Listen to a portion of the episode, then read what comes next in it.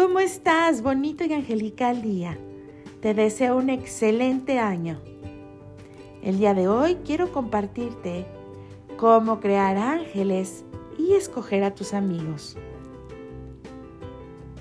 La influencia espiritual que ejercemos es tan grande que podemos hacer que nuestros amigos creen ángeles buenos y malos en sus propias vidas, y ellos devuelven el favor. Por lo tanto, es extremadamente importante que escojamos a nuestros amigos con precaución. Para ser mejores personas, debemos compartir nuestro tiempo con mejores personas. Lamentablemente, tendemos a vivir de una forma arbitraria, igual que las palabras que fluyen de nuestras bocas sin antes ser examinadas. Las personas también entran y salen de nuestra vida. Es como si nada nos importara, o más bien nadie. Entras en un grupo y te sientes identificado con alguien, o alguien se identifica contigo. No tienes nada mejor que hacer, ni nadie mejor con quien hacerlo. Entonces, decides pasar el tiempo con esa persona, por no sentirte solo o sola. Quizás te hagas amigo o amiga de personas que infunden duda en tu vida. O es posible que te rodees de personas negativas que emanan energías destructivas. Incluso puede que pienses que no tienes otra alternativa porque quieres ser simpático o simpática. Pero fíjate bien, ser simpático puede ser un suicidio espiritual. La cábala, por ejemplo, nos enseña que la dignidad humana es muy importante. Ciertamente, pero si eres simpático y correcto con alguien que es negativo o tiene intereses egoístas, será una receta para el desastre. ¿Por qué? Porque te hará crear un ángel negativo en tu propia vida.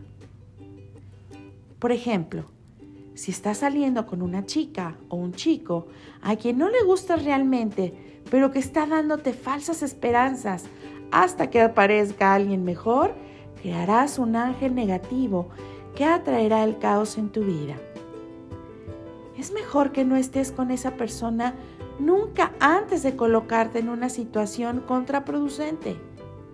No tienes ninguna deuda con individuos negativos como estos. Si intentan convencerte de lo contrario, entonces no son tus amigos. Aquellos que se definen como amigos, pero tienen intereses personales ocultos, que toman lo que pueden de ti y te aplastan con su energía negativa, te llevan a crear ángeles negativos.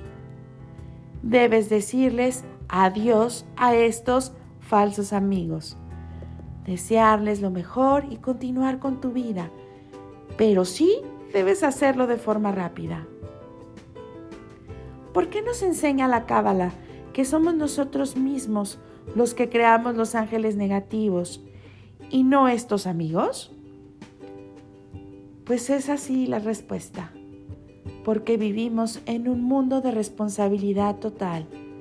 Así pedimos que fuera y así lo creamos. Si nuestra vida no es positiva, es porque hemos hecho algo para crear esa negatividad.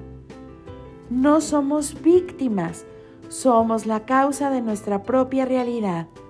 Sin importar lo incómodo que sea, podemos y debemos escoger alejarnos de aquellas personas que nos perjudican. Los amigos verdaderos no tienen intereses egoístas ocultos. Les importa tu crecimiento y tu bienestar hacen que crees ángeles buenos en tu vida cuando eliges sabiamente ser sus amigos. La lección de los ángeles temporales, aquellos que creas con tus palabras y acciones, es una lección de responsabilidad total. Espero sea de tu agrado y apliquémoslo. Te mando muchos abrazos de luz. Excelente día.